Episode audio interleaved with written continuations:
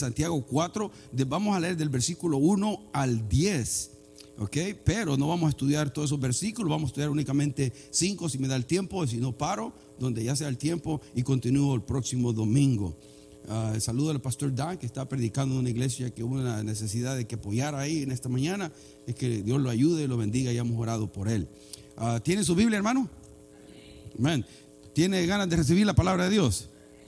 Amén. Ok, ya dijo. Dice así la palabra de Dios en el versículo del versículo 1 al 10. Uh, ¿de dónde, yo leo el 1 y usted el 2, ¿ok? ¿De dónde vienen las guerras y los pleitos entre vosotros? ¿No es de vuestras pasiones las cuales combaten en vuestros miembros?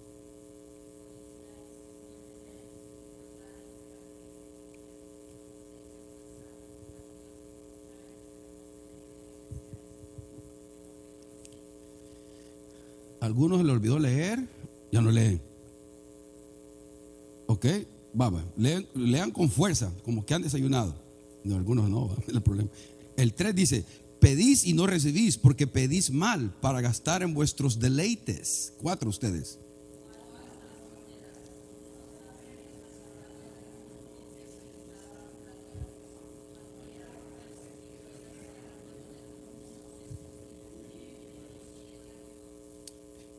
¿O pensáis que la escritura dice en vano? El espíritu que Él ha hecho morar en nosotros nos anhela celosamente.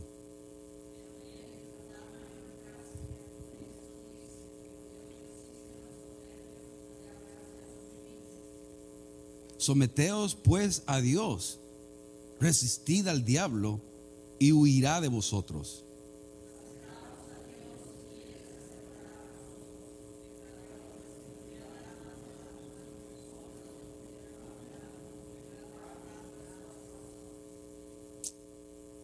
Afligíos y lamentad y llorad.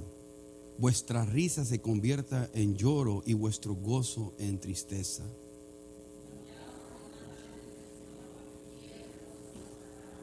Padre, ayúdanos al meditar en estos versículos. Corrige nuestros pensamientos conforme a tu sabiduría, la sabiduría de lo alto, la divina, la celestial. Y ayúdanos a aplicarla y a vivirla, tal como tú quieres que lo hagamos. En el nombre de Jesús. Amén. Amén. En el, uh, este, en el versículo 3, el, el 14 y 16 del capítulo 3, eh, dice esto, ¿quién es sabio y entendido entre vosotros? Muestra la buena conducta de sus obras en sabia mansedumbre. Pero si tenéis celos amargos y contención en vuestro corazón, no os jactéis ni mintáis contra la verdad, porque esta sabiduría no es la que desciende de lo alto, sino la terrenal, la animal, la diabólica. Y sigue diciendo el 16, porque donde hay celos y contención, ahí también hay perturbación y toda obra perversa. Esa, esa sabiduría habla, hermanos, de una mente no regenerada, de una mente que no ha nacido de nuevo. Y esos son los ingredientes principales para vivir una vida que se opone a la, manera de Dios. Una vida, una, mente no regenerada se eh, no quiere sujetarse a las formas, las maneras, los mandamientos, a las formas que Dios quiere que nos conduzcamos nosotros. Entonces es importante que cambiemos nuestra manera de pensar para poder cambiar nuestra manera de vivir y vivir más conforme a los criterios de Dios, a las maneras de Dios y no vivir a la forma del mundo o cómo el mundo nos influencia con sus uh, ideologías, filosofías o maneras de hacer las cosas. Porque si hay una tremenda uh, influencia del mundo en nosotros y lo, vamos a tener a través de muchas formas, los medios de comunicación, las redes sociales, cualquier cosa vamos a estar, vamos a estar siendo expuestos para ver la, la, vida, las circunstancias, las situaciones de la manera del mundo o a la manera de Dios. Siempre van a estar esos dos opuestos ahí. Y usted va a decidir cómo va a hacerlo, si lo va a hacer sus cosas o va a tomar decisiones basadas en la forma del mundo o va a tomar decisiones conforme o a la manera de Dios. Usted y yo vamos a tener que decidir cómo hacemos las cosas. Ahora, por eso lo importante, el pastor Dan hablaba el domingo pasado y tocaba este versículo, va a aparecer ahí en su pantalla, ¿no? Se lo dio en otra versión, en la, nueva versión, en la nueva traducción viviente, Romanos 12, 2, que dice, no imiten la conducta ni las costumbres de quién.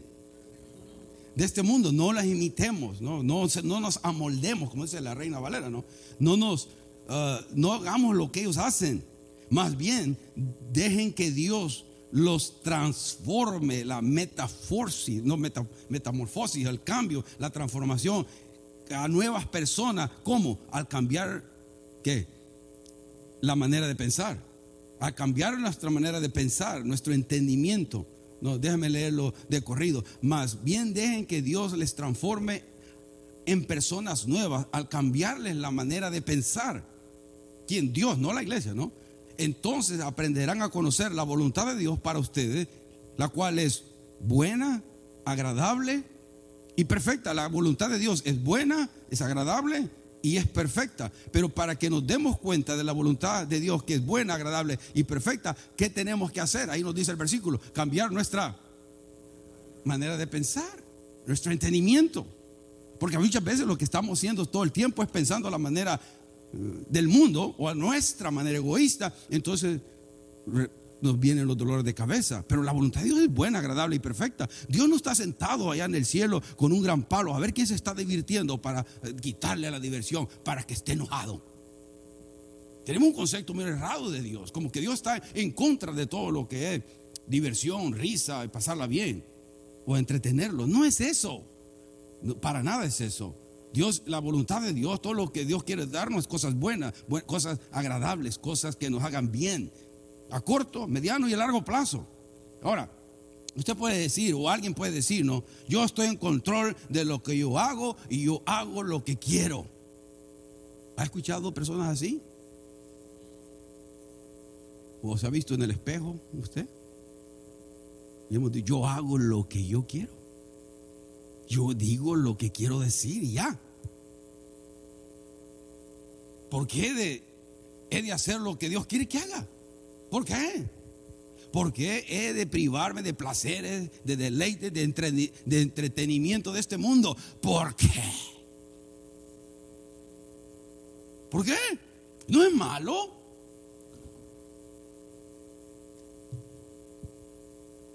Ahora, si usted se está haciendo ese tipo de pregunta, hace ese tipo de pregunta, uh, déjeme decirle con, tan, con toda mi respeto y amor, usted está bajo el control del mundo. Y usted piensa que está en control de usted mismo. Ah. El mundo lo está controlando usted. Usted piensa que está controlado, tomando decisiones conforme usted quiere. Ah, el mundo ha influenciado tanto a usted que usted piensa y mira su vida alrededor de la perspectiva, de la ideología, de la filosofía del mundo, no la de Dios. Y pensamos que estamos en control, pero realmente el mundo nos tiene como títeres, ¿no? Levantar la patita la otra patita. Ahora mover la cintura.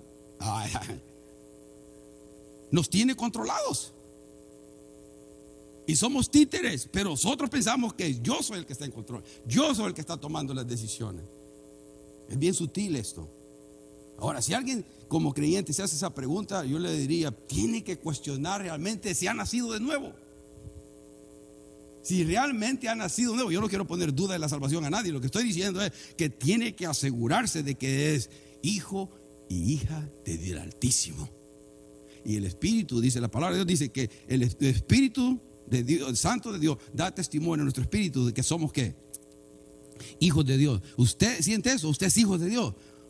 Y todos hijos de Dios a veces somos influenciados también por el mundo. ¿O ¿Bajo qué influencia estoy viviendo más? bajo la influencia de la palabra de Dios, Espíritu Santo, o estoy viviendo bajo la influencia de, este mundo controlado por el maligno. Entonces vamos a ver en estos versículos del 1 al 10 tres cosas fáciles, pero no hoy, es las que vamos a identificar. Usted las va a ver mientras vamos en este estudio. Primera, vamos a identificar el origen de la oposición a Dios. Usted vamos a ver eso. Lo segundo que vamos a ver, cómo eh, Santiago reprende la infidelidad espiritual, el adulterio espiritual. Muchos cometemos infidelidad espiritual a Dios, con Dios.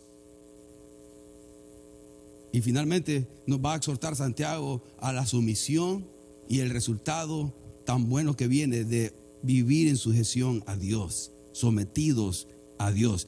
Usted, ¿quién recibió a Jesucristo como su Salvador? Levante la mano. Ahora, baje la mano. ¿Quién recibió a Cristo como su Señor? Porque son dos cosas diferentes, hermano. A veces decimos igual, no, hermano, porque muchos, yo, yo, yo tengo a Cristo como mi Salvador. Pero yo quiero hacer lo que yo quiero hacer, como yo quiero hacerlo, cuando quiero hacerlo. There is no way, hermano. o sea, si es su Señor, si es su Salvador, también es que Él es el jefe. Él es el jefe de su vida, de su vida, de su matrimonio, de su hogar. Él es el jefe. O sea, yo le estoy diciendo algo que yo veo en la Biblia, no le estoy diciendo nada nuevo, ¿verdad? O sea, no me tire piedradas a mí. Lo único que yo lo digo con, la seriedad que tiene el hecho de ser hijo de Dios, como tener a Dios como mi Salvador, como mi Señor, pero también Salvador, pero también tenerlo como el Señor, como el que administra todo mi vida. O sea, Dios nos ha dado facultades para que lo usemos, nuestra mente, nuestras emociones, todo eso, hay que usarlo. Pero Dios, Señor, dame sabiduría. Yo tengo esta facultad mental para pensar y tomar decisiones, claro. Pero las decisiones que tomemos tenemos que tomarlas alrededor de los principios, los parámetros de Dios, de la sabiduría de Dios. Y a veces, hermano, hacer la, voluntad de Dios sí parece más doloroso, ¿eh? Al momento. ¿No ha tomado decisiones que duelen a veces? Duelen ciertas decisiones, pero esas decisiones, si las tomamos delante de Dios, Dios le va a confortar y ayudar y a sostener. Dios le va a ayudar. Porque estás tomándolo conforme a la voluntad de Dios. No siempre es bueno. Ah, se siente placentero hacer la voluntad de Dios. Por eso en esta mañana he titulado este, el mensaje corto de meditación de esta mañana es el criterio de Dios versus o, versus, o, versus, o el, criterio del mundo, ¿no? el criterio de Dios. Y mire la palabra criterio de Dios, ¿cómo está ahí? ¿Cómo están las letras? Todas mayúsculas. Y las otras están, no, ah, pequeño. Porque tiene, ¿cuál es más grande? ¿El criterio de Dios, la forma de Dios representada ahí por la Biblia o el criterio del mundo representado ahí por un hombre que está siendo controlado como títere? ¿Cuál es más grande de esos criterios? ¿Cuál es mejor de esas dos formas de vivir? ¿Cuál? A ustedes, porque son creyentes, son creyentes. Pero la verdad es eso. Las maneras de Dios son más grandes. El criterio de Dios es mejor. Mucho mejor. Ahora déjenme darle una, una visual. A ver, eh, solo rápidamente para que tengan una visual. ¿Ok? Ahora, no tengo ni un niño acá, pero Alejandro, ¿me, ayudas, por favor? ¿Me ayudas? Este, si, te, si, te, paras aquí, por favor, solo, viendo para allá, quiero ver. Ah, hermana Lisa, ¿me ayuda? Por favor, sí, hermano. Sí, viendo para allá. Eh, no, si le deja a alguien, pues ya ni modo. este, eh, solo viendo para allá, hermano. Ahora, sí, sí, ahora le voy a decir esto. Eh, es un visual nada más. A veces las ilustraciones que usamos no ilustran lo que queremos ilustrar, pero voy a tratar. Esto es una visual. Él representa el criterio de Dios, que es más grande, más fuerte, más poderoso. A ver. Ahora yo me pude haber puesto acá, pero yo estoy hablando. Esto, la hermana representa el criterio del mundo y no es por nada, por ella, no es por nada. Solo estoy diciendo por, por qué es más grande, qué es más poderoso, qué es más real. ¿Quién va a ganar? Si él combate con, hace un, un, combate físico con Alejandro Coya, ¿quién gana, hermano? El hermano Álvaro. No, no, no. no está hablando de los criterios, el criterio de Dios y el criterio del mundo. ¿Quién va a ganar? Es más fuerte a corto, a mediano y largo plazo. El criterio de Dios siempre va a ganar. Al momento el criterio del mundo nos parece que nos da cierta satisfacción, cierto sentido de gozo, ¿no?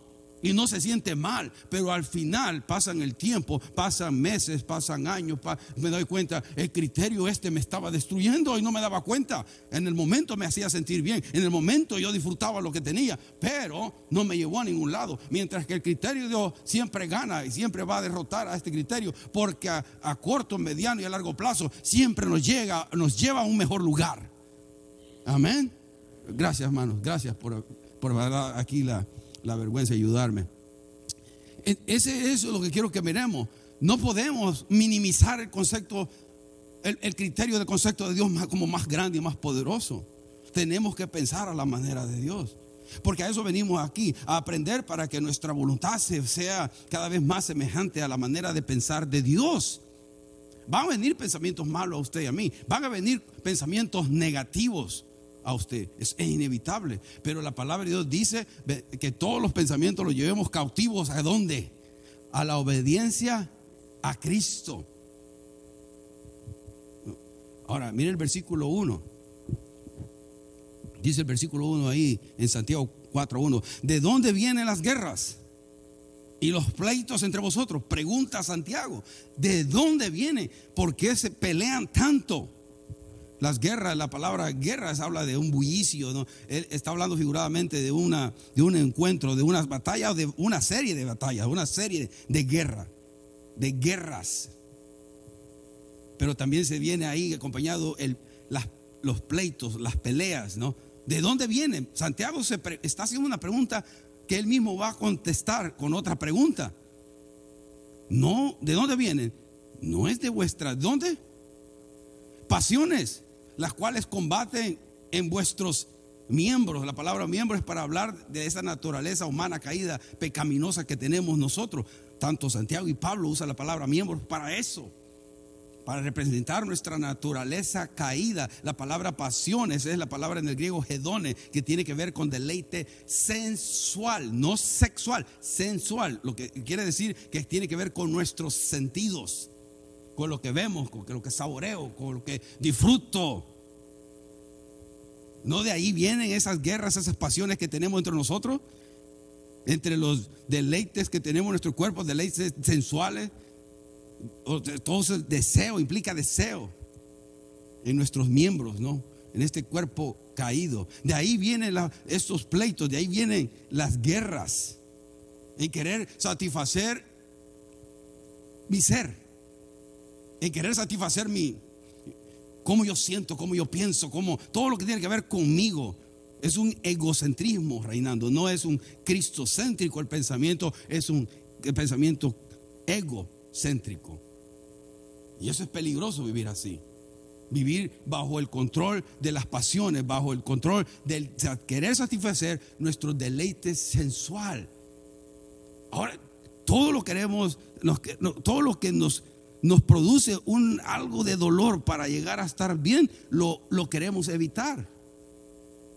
Las disciplinas que hablaba el pastor Dan el domingo pasado, las disciplinas espirituales, sí, al momento parece, ah, tengo que orar, ah, tengo que leer la Biblia, ay, tengo que ir a la iglesia, ay, tengo que ayunar, ay, tengo que reflexionar, tengo que meditar en la palabra de Dios. Ah, tengo que compartir el evangelio. Ah, tengo que, tengo que. Se vuelve así, pero si usted hace eso, van a venir buenas cosas. Pero si no, pues mejor me quedo en la casa viendo la película, eh, una película en Netflix, o en Hulu o en cualquier otro lado, ¿no? En YouTube me quedo viendo algo y tranquilo, levanto las patitas, ¿no? Y me como un taco. Qué vacío. Haga eso todos los domingos. Haga eso usted. Si usted es creyente y hace todo eso todos los domingos, eso, hermano. Yo no sé si ha nacido de nuevo. Porque es imposible que alguien que haya nacido de nuevo no tenga deseo de alabar a Dios. Es imposible. No supongamos que porque yo pasé y alguien me dijo, tú eres salvo. Tú eres salva, mamá. Porque hiciste la oración. Ah, ah. Ah, ah. Yo quiero, si yo le voy a caer mal, le voy a forzar donde. Pero yo quiero que cuando llegue al cielo me diga, me enojaste, pero tenías razón. Por eso estoy aquí.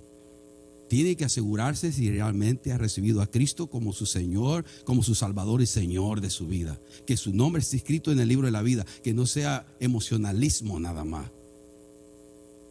Porque es peligroso pretender que una persona va a ir al cielo y va a terminar en otro lugar, hermano. Yo no quiero que nadie de ustedes, de los que están aquí y los que me escuchan por el internet, vayan a terminar en el infierno creyendo que iban al cielo. Asegúrense, y cada uno de nosotros, que usted ha nacido de nuevo.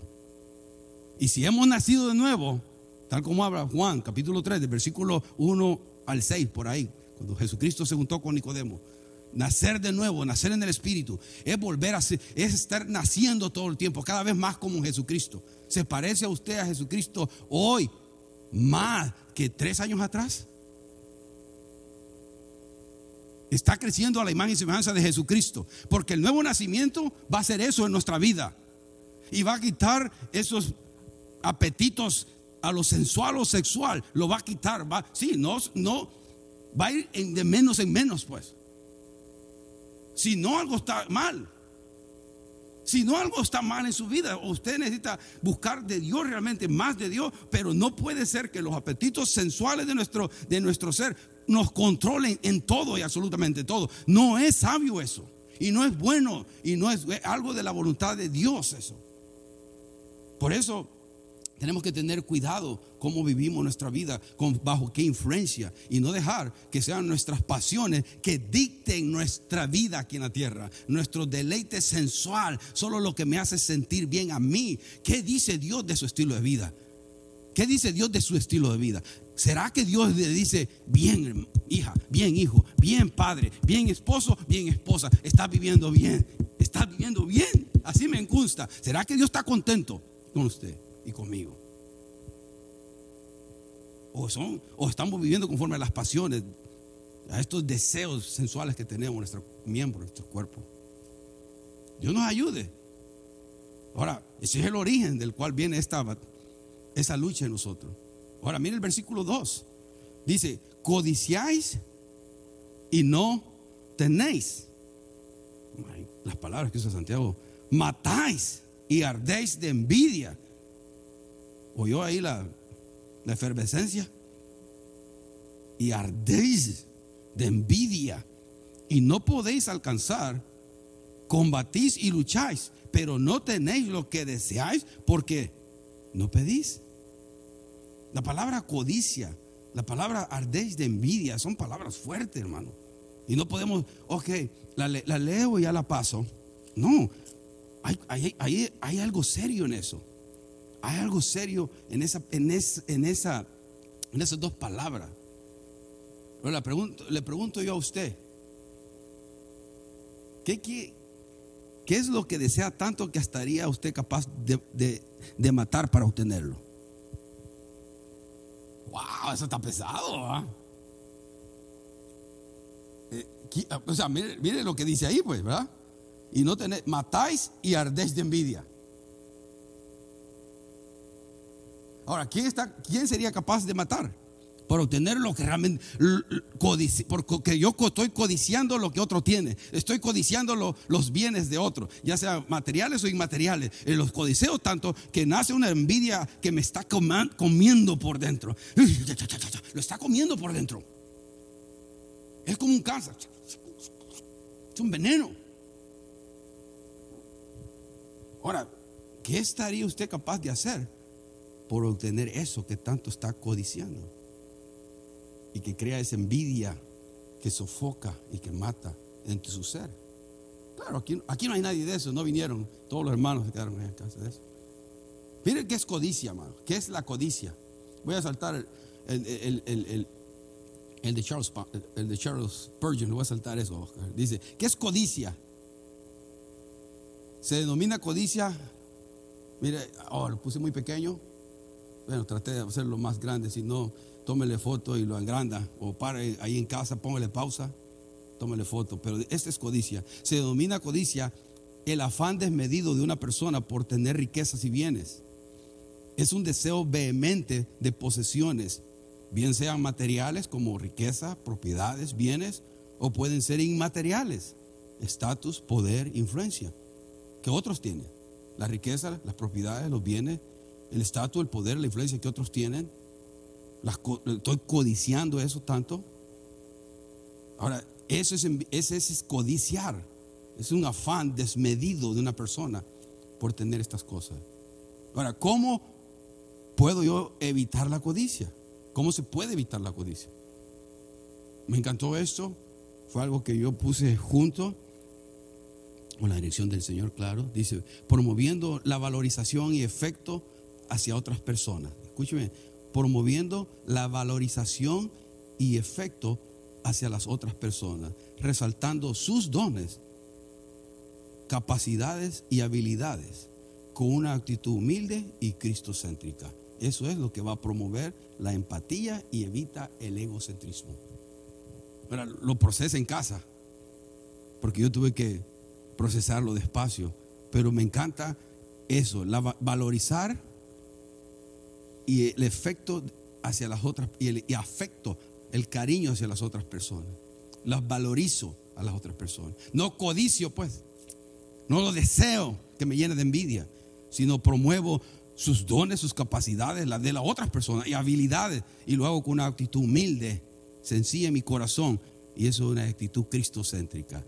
Eso es como podemos ir en contra de la codiciar de esta manera y llegar a la envidia que amarga, que enferma. ¿Cuántos entendieron? Si no vuelven a escuchar que está gratis en el internet. Despacio. Despacio lo puede escuchar. Mire que es, es ahí en el contexto esto de guerra y batalla, porque usted mira la palabra matáis, ¿no? Y se oye muy fuerte. Y yo lo estaba haciendo a propósito, ser un poco dramático, pero la palabra matáis es una hipérbole, hermano, es una hipérbole de odio. Es una hipérbole, es una hipérbole de odio. La palabra matar está siendo, está siendo usada como, eh, está diciendo, tanto odias que sientes como que matas. La palabra de Dios está diciendo eso, ¿no? Matáis y ardéis de envidia, matáis. Es una hipérbole, odias tanto, pues que de envidia. No, y no puedes alcanzar lo que querés, no puedes obtener lo que quieres. ¿Pero por qué? Porque no pedimos. Y cuando pedimos, pedimos mal, ¿no? Dos cosas nos dice. Primero, porque pedimos de la manera equivocada. Y segundo, porque estamos batallando y peleando en lugar de orar. En lugar de pedirle a Dios. por eso no tenemos lo que tenemos, nos dice Santiago. Porque pedimos mal, pedimos con la motivación incorrecta. Y lo segundo es porque no peleamos y, nos damos con todo mundo en lugar de ir a Dios y orar. ¿Cuántos creen en el poder de la oración? Pues oremos. Pues oremos. Más en esos momentos cuando usted está sintiendo esos combates en su alma, en sus emociones, vayamos a Dios. Ore a Dios. Dios conoce cómo está sintiendo. Dios conoce lo que está pensando. Vamos a Dios, quebrante, Mire, aquí cada domingo esto está abierto, cada abierto. Y si los hermanos y le dice, hermano, pase por favor, pase a la presencia del Señor, por favor, pase, pase, pase. Por favor, hermano. Cambiemos la mentalidad. Aquí no viene a rogarle que venga acá a quebrantarse, a muquear, ¿eh? Usted debería de decir, yo necesito de Dios. Y quebrarse voluntariamente.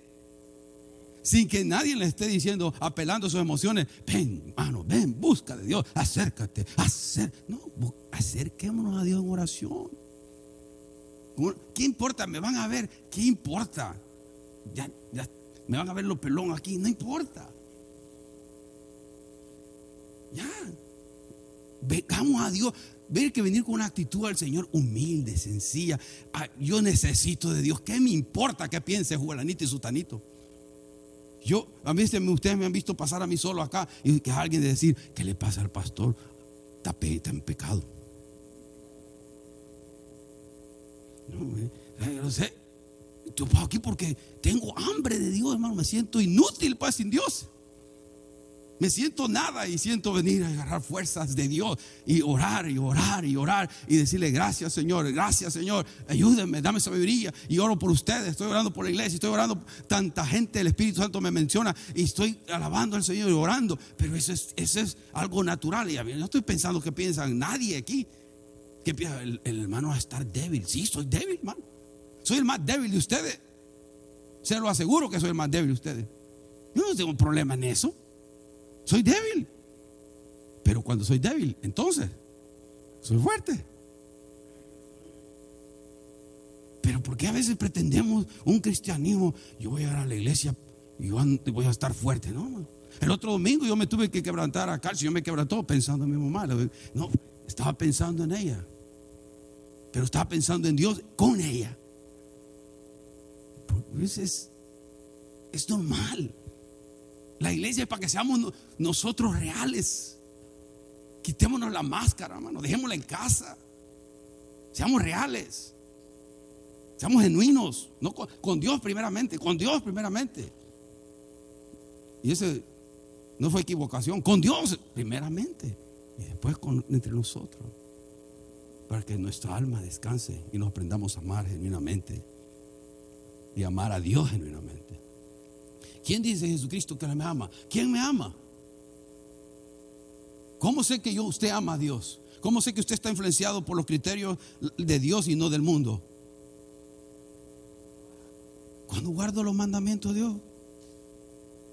Cuando obedezco, entonces eso, cuando obedezco a Dios, su palabra, no mis emociones, no mis sentimientos, no mi manera de pensar, cuando obedezco a Dios, entonces yo estoy diciendo, yo amo a Dios. Si yo puedo venir acá y no obedezco a Dios, no me rindo a Dios con mis talentos, capacidades y habilidades, dones, recursos materiales o inmateriales, yo los ofrezco a Dios. Eso, Señor, esto es mi alabanza, esto es mi adoración a ti.